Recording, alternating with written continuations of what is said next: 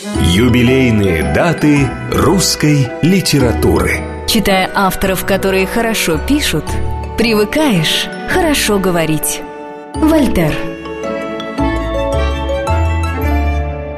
Программа создана при финансовой поддержке Министерства цифрового развития, связи и массовых коммуникаций Российской Федерации. Здравствуйте, у микрофона Диана Берлин. Мы продолжаем наш цикл.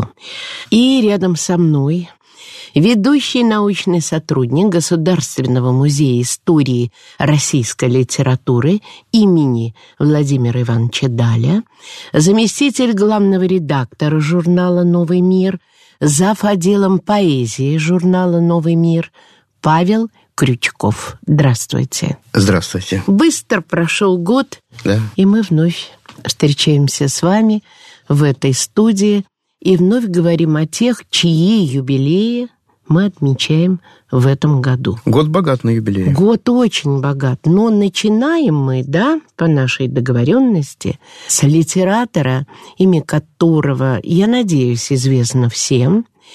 И именно жизнь этого человека тесно связана с жизнью того, кого мы называем наше все. Да. Александр Сергеевич Пушкин. Да.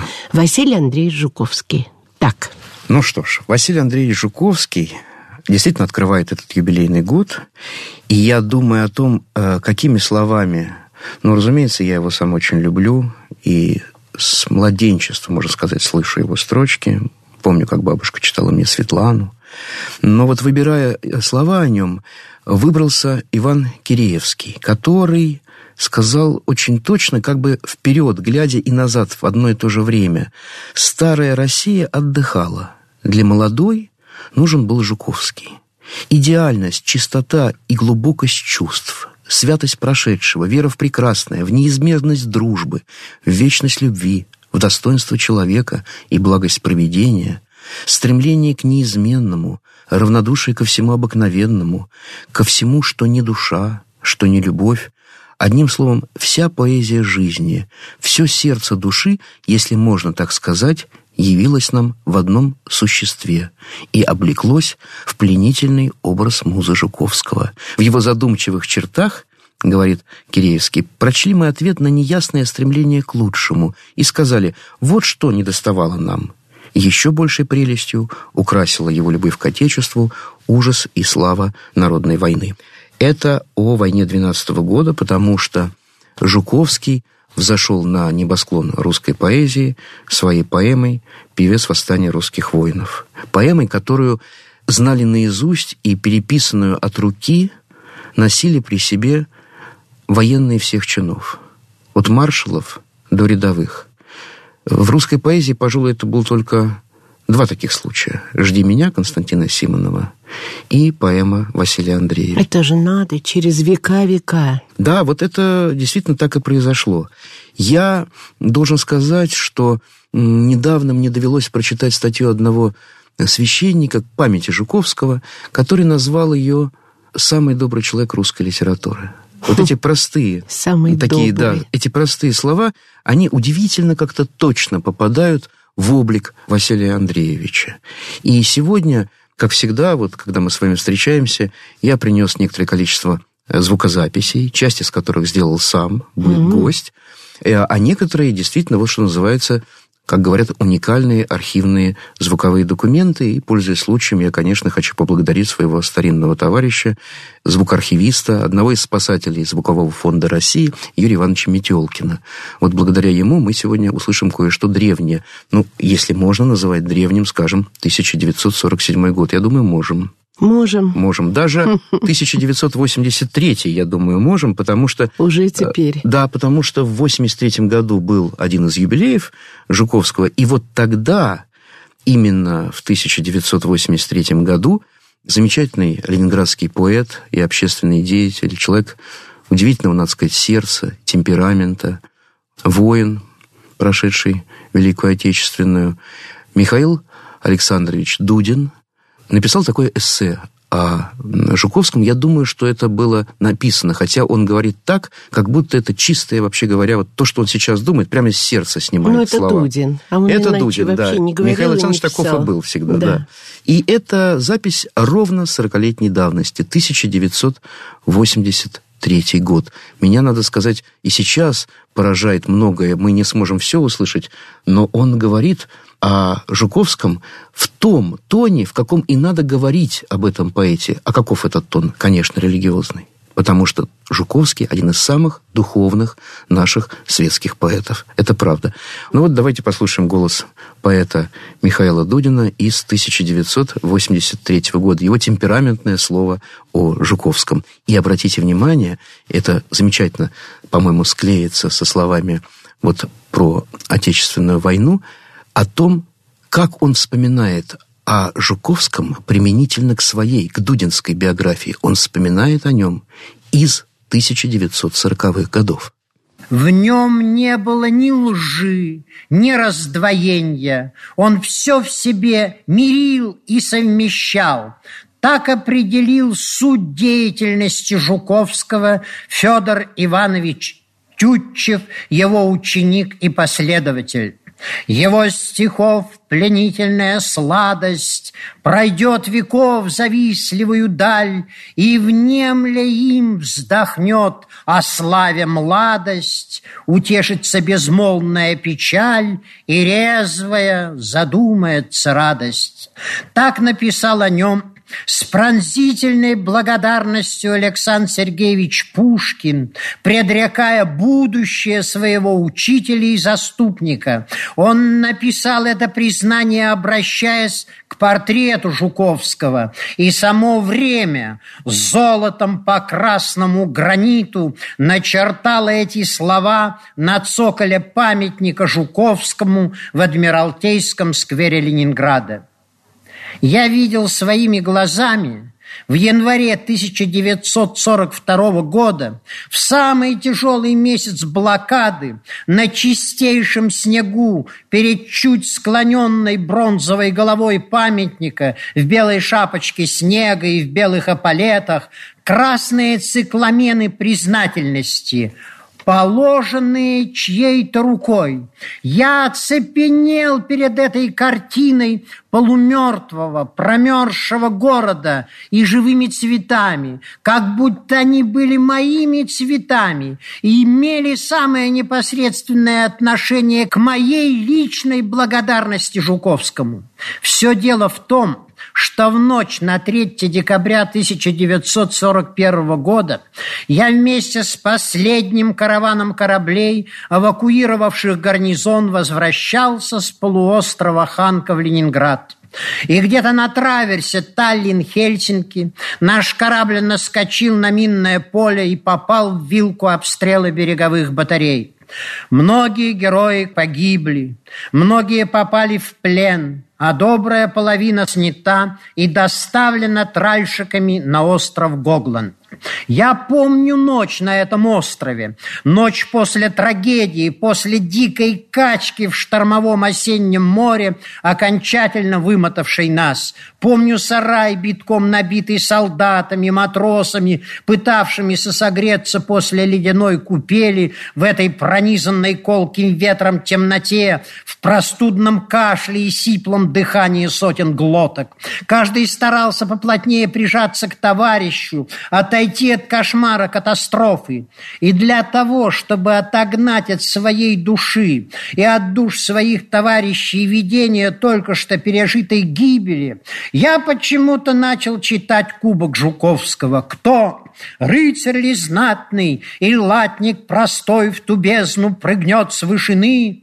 И сразу наступила тишина сосредоточенности, а волны спирались, и пена кипела, как будто гроза, наступая, ревела, и воет, и свищет, и бьет, и шипит, как влага, мешая с огнем, волна за волною, и к небу летит дымящимся пеностолбом.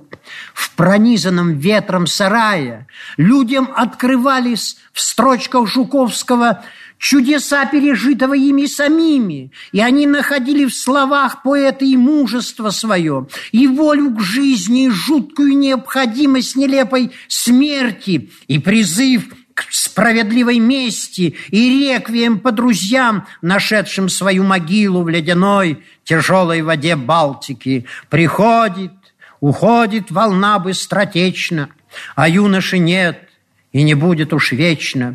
Это было и сочувствием, и наказом одновременно, как будто сам Жуковский присутствовал среди нас – как певец восстания русских воинов, и словом своим воодушевлял наши души на подвиг жизни и смерти, который надо будет исполнить на рассвете завтрашнего дня и, собрав силу и волю, подготовиться к действию. Вот почему цикламену у памятника Жуковскому я считал своими личными цветами, цветами моих боевых друзей, своему поэту за его сочувствие и пророчество. Вы знаете, я никогда не думала, Павел, все-таки вы удивительный, что мы сможем вот такой мост проложить между событиями. Да, это мое самое любимое. Прокладывать мосты. И Великой Отечественной войной и дальше. Но для меня это было удивительно. Представляете, я тут же это вообразил, как он в этом сарае, они мокрые, в тяжелой и этой они одежде. И это. они слушают, как он читает им в кубок. Вот сегодня у нас в программе появится монолог моего товарища и коллеги по Государственному музею истории российской литературы имени Даля, поэта, историка, москвоведа Григория Зобина. Но перед этим я хочу сказать вот что. О Жуковском написано много. Написано много в 20 веке и в последние, ну, скажем, лет 40 замечательных текстов и книг. Вот я назову свои, скажем, там, любимые, бегло, хотя бы там несколько, да, начиная с статей Станислава Борисовича Рассадина в его сборнике «Роза на снегу» я очень люблю. И, конечно, на трудов э, замечательного советского, русского советского литературоведа Виктора Афанасьева, в том числе его книгу о Жуковском в серии «Жизнь замечательных людей». Виктора Афанасьева, вот эта книжка 86 -го года, недавно его не стало, в конце своей жизни, ближе к ее концу, литературовед Виктор Афанасьев исчез, он принял постриг и стал иноком Лазарем, монахом Лазарем. Mm. Вот, писал замечательные духовные стихи. Я счастлив, что мне довелось в последние буквально месяцы его жизни в одном из журналов, где я веду рубрику, напечатать его духовные стихи, а его книги о русской литературе, о Жуковском, о Пушкине, о Дельвиге, о Языкове, о Батюшкове его статьи. Это у меня драгоценное место на полке. Из э, самых новейших таких книг, которые дороги моему сердцу, толстенный том литературоведа и критика Андрея Семеновича Немзера «При свете Жуковского». Это, вы знаете, действительно при свете Жуковского. Эта книга не только о Жуковском. Это книга о людях и эпохах и литературных событиях, пронизанных тайно и явно веществом Жуковской музы и его просто жизни. Это серьезная такая очень глубокая э, филологическая Жуковский книга. Жуковский был светом. Абсолютно. Светом для абсолютно, этих людей. Абсолютно. И, конечно, моему сердцу, сердцу музейщика, а я, вы знаете, работаю в Доме-музея Корнея Ивановича Чуковского в Переделке, не да, одном из отделов лет. Гослитмузея, да, уже больше 35 лет.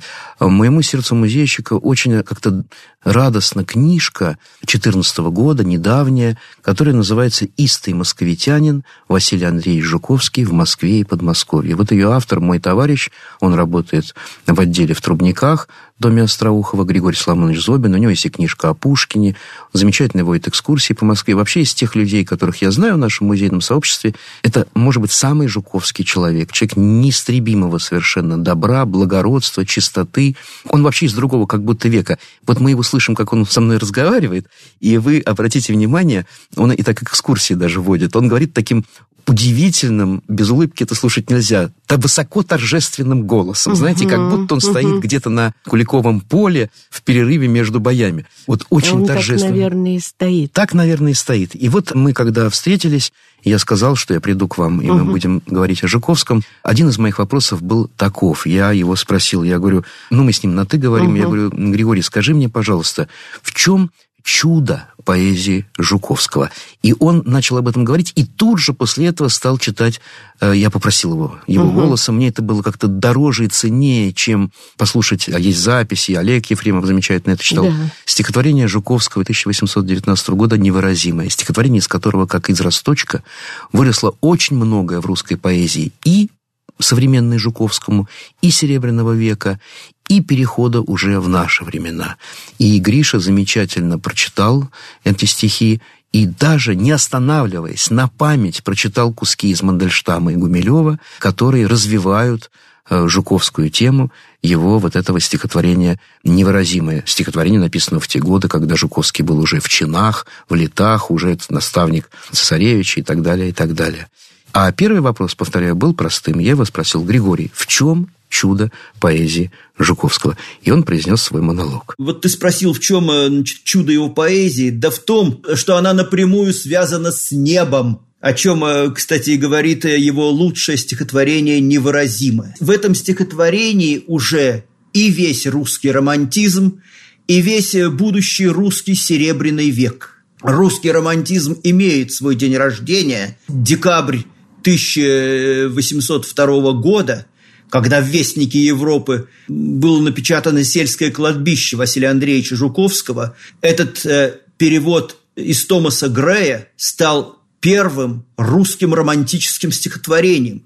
Ведь для нас это прежде всего Жуковский. И точно так же невыразимое стало кульминацией, в общем-то, поэзии Жуковского, водоразделом его жизни – что наш язык земной пред дивную природой, С какой небрежную и легкою свободой Она рассыпала повсюду красоту И разновидное с единством согласила. Но где, какая кисть ее изобразила, Едва, едва одну ее черту С усилием поймать удастся вдохновенью, Но нельзя ли в мертвое живое передать кто мог создание в словах пересоздать, невыразимое, подвластно ли выражению? Святые таинства, лишь сердце знает вас. Не часто ли в величественный час вечернего земли преображения, когда душа смятения полна пророчеством великого виденья и в беспредельное унесена – Спирается в груди болезненное чувство, Хотим прекрасное в полете удержать, Ненареченному хотим названье дать, И обессиленно безмолвствует искусство, Что, видимо, очам, сей пламень облаков, По небу тихому летящих, Сие дрожанье вод блестящих, Сии картины берегов, пожаре пышного заката, Сии столь яркие черты, Легко их ловит мысль крылата, И есть слова для их блестящей красоты. Но то, что слито с сей блестящей красотою, Сие столь смутное, волнующее нас, Сей внемлемой одной душою Обворожающего глаз, Сие к далекому стремленье, Сей миновавшего привет, Как прилетевшее внезапно дуновенье, от луга Родины, где был когда-то цвет, святая молодость, где жило упованье, сие шепнувшее душе воспоминанье о милом радостном и скорбном старины, сия сходящая святыня с вышины, сие присутствие Создателя в созданье, какой для них язык? горе душа летит, все необъятное в единый вздох стремится – и лишь молчание понятно говорит. Через э, одиннадцать лет после невыразимого был написан Силентиум Тютчева. Как сердцу высказать себя, другому как понять тебя, поймет ли он, чем ты живешь, мысль изреченная есть ложь, взрывая, возмутишь ключи, внимай их пенью и молчи. И недаром уже в двадцатом веке в те годы прямой последователь Тютчева, Мандельштам пишет свой «Силентиум», где тот же самый мотив невыразимого. «Да обретут мои уста первоначальную немоту, как кристаллическую ноту, что от рождения чиста. Останься пеной, Афродита, и слово в музыку вернись, и сердце сердце устыдись, сперва с новой жизни слито. Конечно же, невыразимое отзывается и в художнике Блока, и практически на, на словесном уровне в шестом чувстве Гумилева, одном из лучших его стихотворения.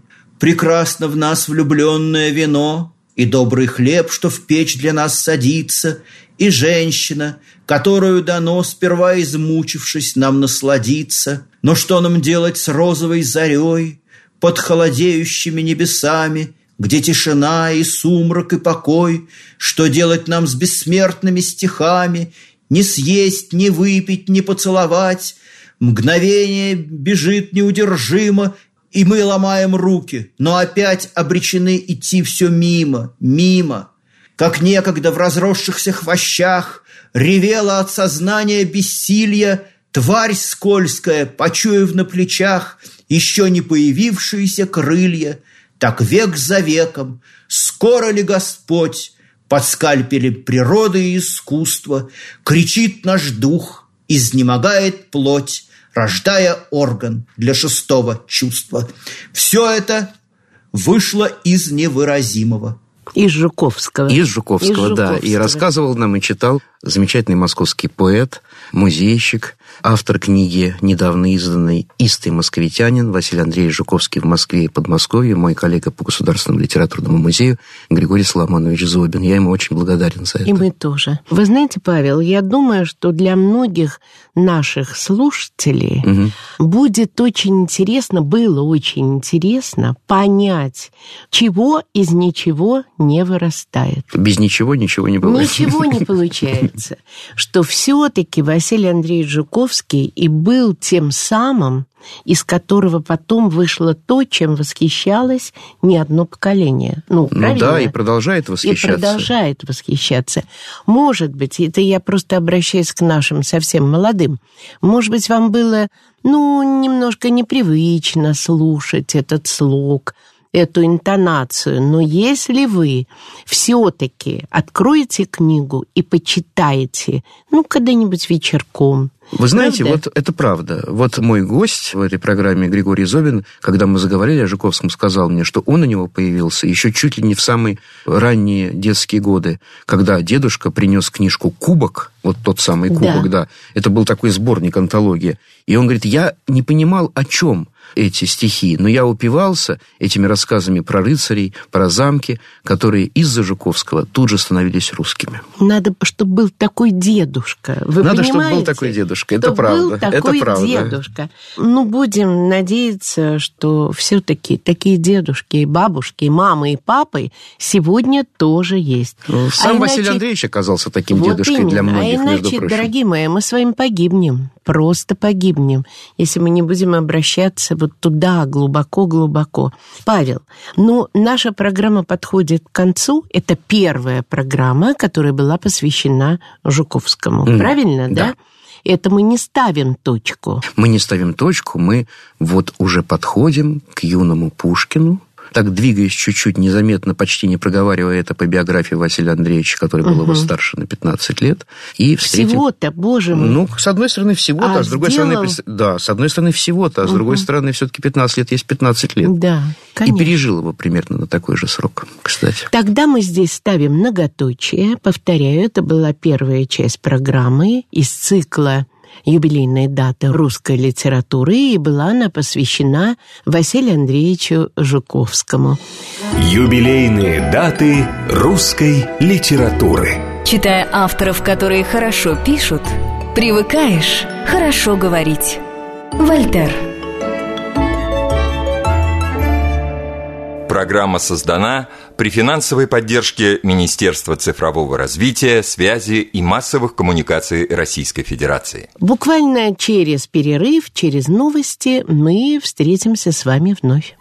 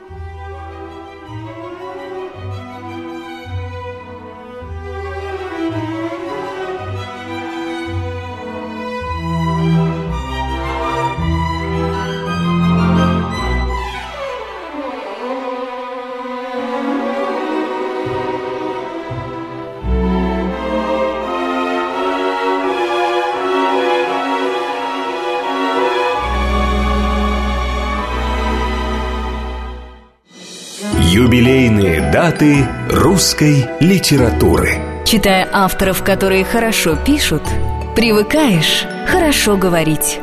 Вольтер. Программа создана при финансовой поддержке Министерства цифрового развития, связи и массовых коммуникаций Российской Федерации. Здравствуйте, у микрофона Диана Берлин. Мы продолжаем наш цикл. И рядом со мной ведущий научный сотрудник Государственного музея истории российской литературы имени Владимира Ивановича Даля, заместитель главного редактора журнала «Новый мир», зав. отделом поэзии журнала «Новый мир» Павел Крючков. Здравствуйте. Здравствуйте. Итак, мы встречаемся с вами вновь и продолжаем говорить о Василии Андреевиче Жуковском. Да, и я так замыслил, что здесь надо уже прямо начинать с Пушкина. Все-таки. Да, потому что, ну, Ну, это, это имя у нас, э, да, конечно. это имя у нас звучало и не может не звучать в предыдущей программе. Вы знаете, я много раз бывая в кабинете Пушкина там на мойке, никогда не обращал внимания, чей портрет висит у него. Если экскурсовод не говорил, как обычно говорят, конечно, у него висит там дивный портрет Жуковского. Жуковского, который был для него всем. И утешителем, и наставником, и барометром, и заступником. И знаменитые слова Пушкина, такие немножко как бы шутливые, когда на Жуковского, как на ревнителя старых устоев поэзии стали нападать, Ролеев, в частности, этим занимался, Пушкин замечательно сказал, «Почто кусать груди кормилицы нашей, нечто зубки прорезали». Это я очень Хорошо. люблю. Да. Сейчас мы послушаем вместе с вами, и я с наслаждением это сделаю, архивную звукозапись из 1947 года. Тогда на Всесоюзном радио был такой журнал, он был как бы для юношества. Назывался он «Невидимка». Вел этот журнал Лев Абрамович Кассиль. Замечательно было, что в почти в каждом выпуске журнала была пушкинская рубрика. И в этих рубриках своими голосами у микрофона говорили такие люди, как, например, Сергей Михайлович Бонди, или, как вот сейчас в нашем случае, Мстислав Александрович Цавловский, многолетний исследователь Пушкина, Льва Толстого, он был комментатором собрания сочинений Толстого, он готовил академическое издание Пушкина 1937-1959 года, и записали его для этой передачи, его слова о дружбе Пушкина с Жуковским, Обязательно, когда будете слушать, посмотрите, какой чудесный у него старый выговор, когда он говорит вместо вариант вариант. Вот это вот. И Мстислав Александрович записал эти слова в год своей кончины. Он умер, работая над летописью пушкинской жизни, просто от болезни сердца. Вместе с женой они были пушкинисты. Они такая была удивительная пара, он и его жена. Так вот, может быть, даже это последняя запись выдающегося нашего пушкиниста Мстислава Цавловского. Слова о дружбе Пушкина и его наставника, нашего великого поэта-романтика. Слушаем. Личное знакомство Жуковского с Пушкиным произошло в лицее в мае 1815 года. Василий Андреевич Жуковский был старше Пушкина на 16 лет. В доме родителей будущего поэта Жуковский видел его ребенком, но, конечно, о знакомстве их в это время нельзя говорить. Стихи Пушкина в рукописном виде были посланы, вероятно, его отцом, своему брату, второстепенному тогдашнему поэту Василию Львовичу Пушкину в Москву. Здесь в это время проездом проживал Жуковский. Получив от Василия Львовича стихи молодого Пушкина, Жуковский принес их к своим родным, читал их с восторгом и, останавливаясь на лучших местах, говорил «Вот у нас настоящий поэт». Жуковский, конечно, не мог не оценить гениальное дарование своего юного друга. Зная необыкновенную память Пушкина на стихи, он нарочно читал ему свои вновь написанные произведения, и те стихи, которые в следующие свидания Пушкин не мог повторить слово в слово, Жуковский исправлял. Бывало и наоборот. Жуковский имел обыкновение при исправлении набело переписанных стихов, чтобы не пачкать рукописи, наклеивать на исправленные строки полосы бумаги с новыми стихами. Однажды на вечере у Жуковского один из его приятелей, читавший вслух стихотворение Жуковского, сорвал бумажку с новым вариантом, предпочитая старый. В эту самую минуту Пушкин среди общей тишины с ловкостью подлезает под стол, достает бумагу и, кладя ее в карман, тревожно говорит, что Жуковский бросает, то нам еще пригодится. Исключительное значение в истории общения Пушкина с Жуковским, надо думать, была неделя, проведенная Пушкиным в декабре 1816 года в Петербурге. Это был первый выезд его с своими товарищами из лицея в Петербург после пятилетнего пребывания в лицее. Жуковским он не видался 9 месяцев. Им было о чем поговорить. Пушкин написал за это время первые свои элегии, замечательное послание Жуковскому, которое, конечно, было ему тут прочитано. Этим посланием Пушкин предполагал начать первый сборник своих стихотворений. На глазах у Жуковского Пушкин так вырос как поэт, что, посылая ему очередную свою вышедшую книгу «Певец в Кремле», Жуковский сделал уже такую надпись «Поэту-товарищу Александру Сергеевичу Пушкину от сочинителя». Через три года, уже после окончания Пушкиным Руслана и Людмилы, Жуковский написал ему «Победителю-ученику от побежденного учителя». Жуковский, в сущности, заменял Пушкину отца, с которым у поэта никогда не было душевно близких отношений. Высоко ценя Пушкина как поэта, Жуковский глубоко любил его как человека. Таким же чистым, бескорыстным чувством отвечал Пушкин Жуковскому. В тяжелых житейских обстоятельствах Пушкин всегда прибегал к Жуковскому как к своему ангелу-хранителю, как назвал он его в одном своем письме. Вот то, что мы сейчас слышали устами знаменитого пушкиниста Всеслава Александровича Цивловского, меня вот подвигает на некоторые уточнения, потому что все знают действительно с школьной скамьи эти знаменитые слова, которые начертал Жуковский на портрете своем, даря его Пушкину. Но эту цитату читают не до конца, всегда – а между тем, благодаря моему тоже другому замечательному другу, любимому писателю, журналисту Дмитрию Геннадьевичу Шеварову, который еще 20 лет назад об этом замечательно написал такой текст об этой истории, «Полет сверчка» он назывался, я эту надпись могу прочитать сейчас целиком. Во-первых, это же был момент, когда они были вдвоем, и 20-летний Пушкин читал ему Руслана и Людмилу. Угу. Надо сказать, что там, это не буду сейчас специально касаться, там был такой момент. Э, дело в том, что там внутри поэмы была пародия на Жуковского. И на самом деле тут есть своя такая очень трогательная юмористическая линия. Да, да. Вот, кстати говоря, победителю, ученику от побежденного учителя, учителю, между прочим, было всего-то 37 лет, да? Так вот, тот текст был таким, я читаю его целиком после слов про побежденного, да?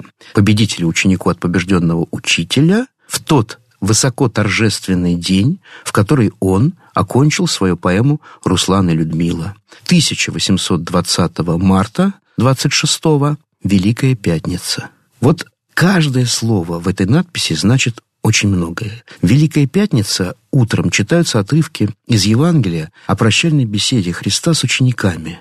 Заповедь новую даю вам, да любите друг друга. Это самый трудный для верующего христианина день в году. Потом выносят чин погребения плащаницы. Но уже близится, близится воскресенье, понимаете? Все в тишине. Они и были тогда вдвоем в тишине. Это было не так, как изображают на картинках, знаете, в школьных учебниках. Это было действительно в полголоса. Был полумрак, горели, видимо, свечи. В этот день настроение было тихое, в общем-то, скорбное. Поэтому шестая глава, которая вот писалась в ночь на Великую Пятницу, такой, в общем-то, очень, да, искрящейся поэмы, и Жуковский сразу это считывал, мгновенно это считывал, она содержит созвучие именно с евангельскими чтениями Страстной недели. Вот Шваров замечательно прямо тут же это и приводит. Блистая в латах, как в огне, чудесный воин на коне, Георгий Победоносец. Грозой несется, колет, рубит, в ревущий рог летает, рубит. То был Руслан, как божий гром, наш Витязь пал на бусурман. И ночь после битвы Лишь изредка на поле битвы был слышен падших скорбный стон и русских витязей молитвы. Вот, может быть, действительно в этот момент, слушая Пушкин читает ему это вслух, Жуковский почувствовал, что на его глазах из мальчика поэт вырастает в юношу и уже перестает нуждаться в уроках и наставлениях. И вот эта арзамасская кличка «Сверчок» метафора превращается в реальность. Сверчок обретает крылья. Вот не могу, пользуясь случаем, не прочитать маленький кусочек из письма 1 июня 24 года, когда Жуковский пишет из Петербурга Пушкину в Михайловское. «Ты уверяешь меня, сверчок моего сердца, что ты ко мне писал, писал и писал, но я не получал, не получал и не получал твоих писем. Итак, Бог судья тому, кто наслаждался ими». Тонкий намек. Невероятные, по-моему, совершенно слова, правда, а, Диана? Это не то слово. Вы знаете, я хочу вернуться к тому, что мы услышали. Угу. Во-первых, я уловила интонацию не знаю, как вы сейчас с этим согласитесь или нет, Алексея Владимировича Баталова. Да, Вы понимаете, безусловно. меня все время поражало. Вот сколько у меня интервью с ним было, и потом... Я его тоже хорошо знал. Да, вы понимаете, он отличался своей интонацией от коллег. Конечно, замечательных конечно, коллег. Я не конечно. к этому. И я ее услышала вот именно в этом. Так интересно. Интересно. Может быть, это все-таки вся генетика. Конечно, то, потому что, рос. ну, ну, вы знаете, я так, может быть, сейчас скажу громкие слова, но все-таки ведь Баталов, когда еще был он не Алексей Владимирович, а Алеша, Да.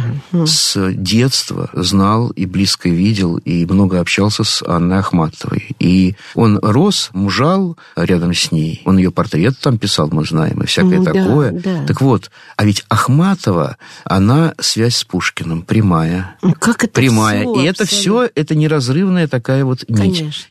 Я, кстати, сейчас вспомнил, что в книге о жизни Василия Андреевича Жуковского в Москве и Подмосковье моего товарища, музейщика, поэта и историка Григория Зубина, она замечательно оформлена. И там я увидел, я совсем об этом забыл, есть рисунок Василия Андреевича, есть такой рисунок Аненкова «Мертвый блок», например. Или «Мертвый есть Гоголь». Почему-то мне как-то очень тяжело на это смотреть, даже чем, тяжелее, чем на фотографии покойных. Но вот рисунок Жуковского, изображающий лежащего на смертном Андрея Пушкина, удивительно светлый. Вот я сейчас открыл и смотрю, как жалко, что радиоэфир не дает жалко, да, возможно- я вот смотрю, он, вы так, он, он так это трогательно... И лежит просто ангел, понимаете? Лежит Мгм. ангел, да, измученный, да, обтрепанный этой самой судьбой. И мы, конечно, знаем, что когда Пушкина не стало, через некоторое время Василий Андреевич написал огромное письмо, свидетельское письмо его отцу, вот упомянутому Сергею Львовичу.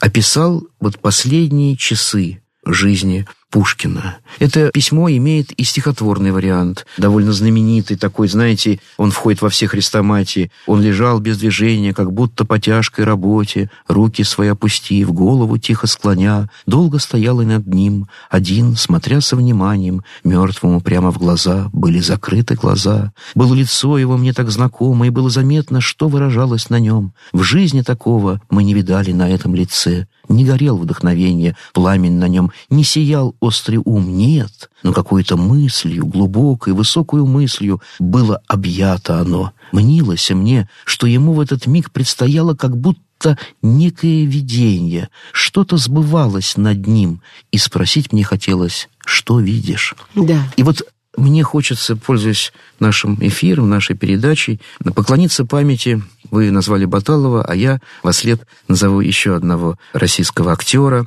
Станислава Николаевича Ланграфа, который прослужил 40 лет в театре Комиссаржевской в Ленинграде и который записал однажды для радио вот это письмо Жуковского отцу Пушкина. Это будет практически самый финал письма Сергею Львовичу уже после того, как к жене приходила Надежда, как она покормила его морожкой, после того, как он сказал свои последние слова «тяжело дышать давит», и душа его отлетела, и вот этот момент, когда Жуковский и друзья Пушкина стоят над гробом, и в какой-то момент Жуковский как будто бы один на один, и он всматривается в лицо своего драгоценного друга.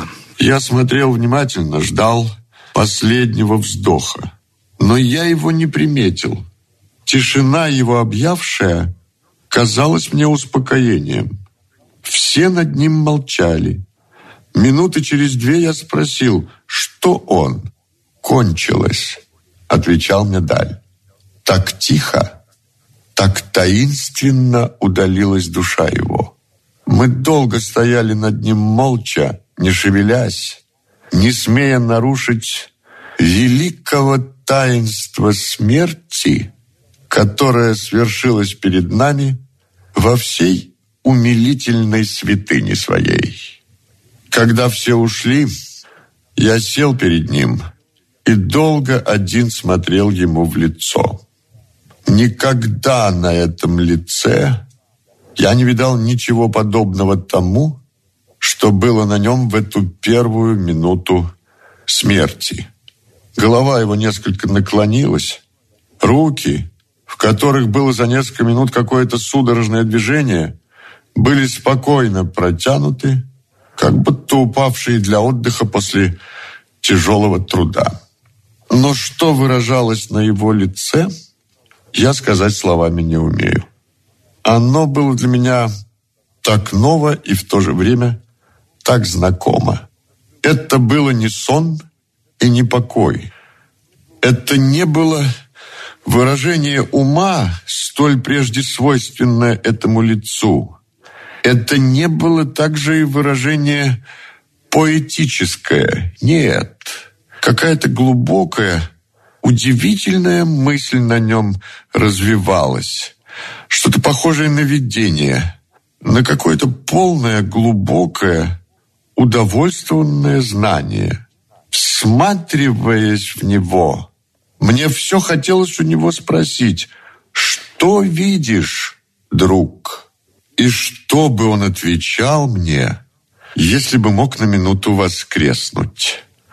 Вот минуты в жизни нашей, которые вполне достойны названия великих. Вот этот год, 1837, конечно, это уже такой список потерь для Жуковского. Э, в Дерпте крест на могиле э, его возлюбленной, Маши Протасовой, на которой он так и не смог жениться. Это отдельный разговор. Да, там же была такая Вот, история. а, а могло это произойти, но не Угу. дали. Уже больше десяти лет, как умер Карамзин, которого он очень близко знал. Потом умерла вдовствующая императрица Мария Федоровна. Он был чтецом там в, в императорском дворце, он ее прекрасно знал. Василий Львович ушел. Сошел с ума несчастный батюшков, который был моложе Жуковского на несколько лет и был очень дорог ему. Есть замечательная публикация того же Шеварова Дмитрия, я упоминал, об их отношениях. И Пушкин. И я, знаете, хочу сказать, что у нас ведь в России пушкинских музеев тех или иных очень много. И прославленных, да, и малоизвестных. Я не мог удержаться, чтобы не спросить у автора книги «Жуковский в Москве и Подмосковье» у Григория Только Зобина. не говорите, что нет музея Жуковского. Представьте себе, в России нет музея Жуковского. И когда завел с Гришей эту речь, вот он в своей такой торжественной манере, как будто он стоит там на Куликовом поле, а вокруг летают ядра, вот первое, что он сказал, что в это просто трудно поверить. И тогда я сразу спросил, а где мог бы быть такой музей? Ведь в Москве есть места, где Жуковский останавливался, их довольно много. И э, Григорий Соломонович назвал два таких места. Давайте послушаем. В России много музеев Пушкина, несколько музеев Боротынского, несколько музеев Тютчева. До сих пор у нас нет музея Василия Андреевича Жуковского. Почему э, это до сих пор не произошло? Наша неблагодарность, наша безалаберность, пренебрежение к собственной истории и культуре. Я э, хотел бы сказать о нескольких домах, которые очень тесно с его биографией связаны. Первый – это дом Ивана Петровича Тургенева в Петроверикском переулке, дом номер 4, где у бывшего директора Московского университета, отца э, его двух любимых друзей Андрея Тургенева, безвременно почившего, и Александра Тургенева, Василий Андреевич Жуковский часто бывал. Там собирались в начале XIX века лучшие московские писатели. И патриарх э, русской поэзии Михаил Матвеевич Щерасков, попечителя вот, Московского университета, основатель благородного пансиона, где учился Василий Андреевич Жуковский, и Иван Иванович Дмитриев, и Карамзин, и Василий Львович Пушкин, ну, тогда еще молодой Вяземский. Центром русской литературы тогда была Москва, а не Петербург.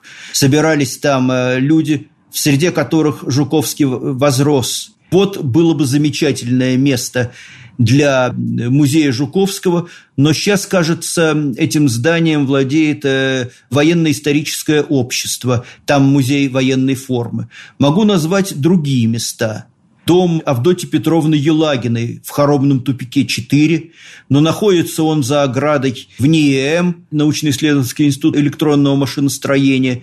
Причем, насколько я знаю, он даже не используется, а просто пустует. Авдотья Петровна Елагина была сводной племянницей Василия Андреевича Жуковского и одним из ближайших друзей всей его жизни. Его постоянный корреспондент, любимая советчица – и Жуковский постоянно, приезжая в Москву, бывал в ее гостеприимном доме, которую Николай Михайлович Языков назвал «Республикой привольной у красных у ворот».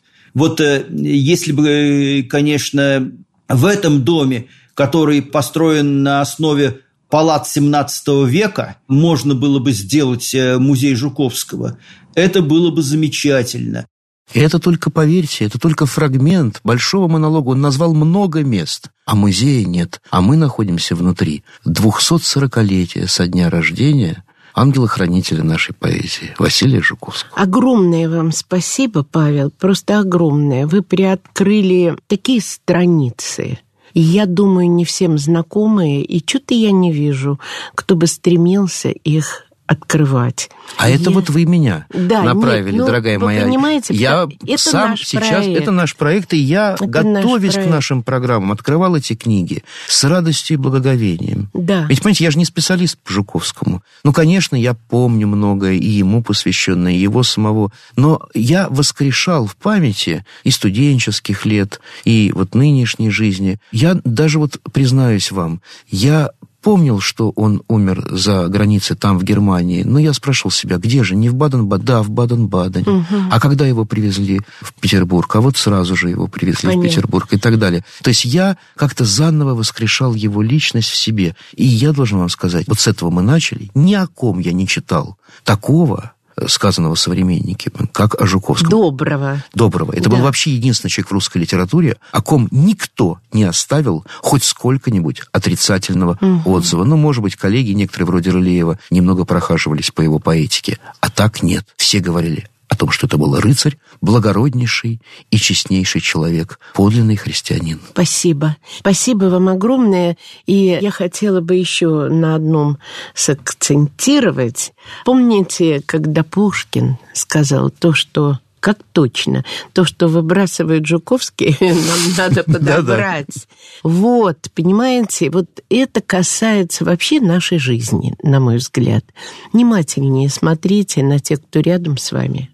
И что дают эти люди? Они не блистают на сценах, они не занимают в хит-парадах какие-то места, но в вашем сердце они должны занять, ну, хотя бы маленький кусочек. Спасибо. Спасибо огромное. Я хочу еще раз поблагодарить Павла Крючкова, ведущего научного сотрудника Государственного музея истории российской литературы имени Владимира Ивановича Даля, заместителя главного редактора журнала «Новый мир». Это малость, что я могу сказать об этом человеке. Собственно, мы с ним ждем вас ровно через неделю. Спасибо и всего, время. и всего доброго. Счастливо. И благодарю вас. Юбилейные даты русской литературы. Читая авторов, которые хорошо пишут, привыкаешь хорошо говорить. Вольтер.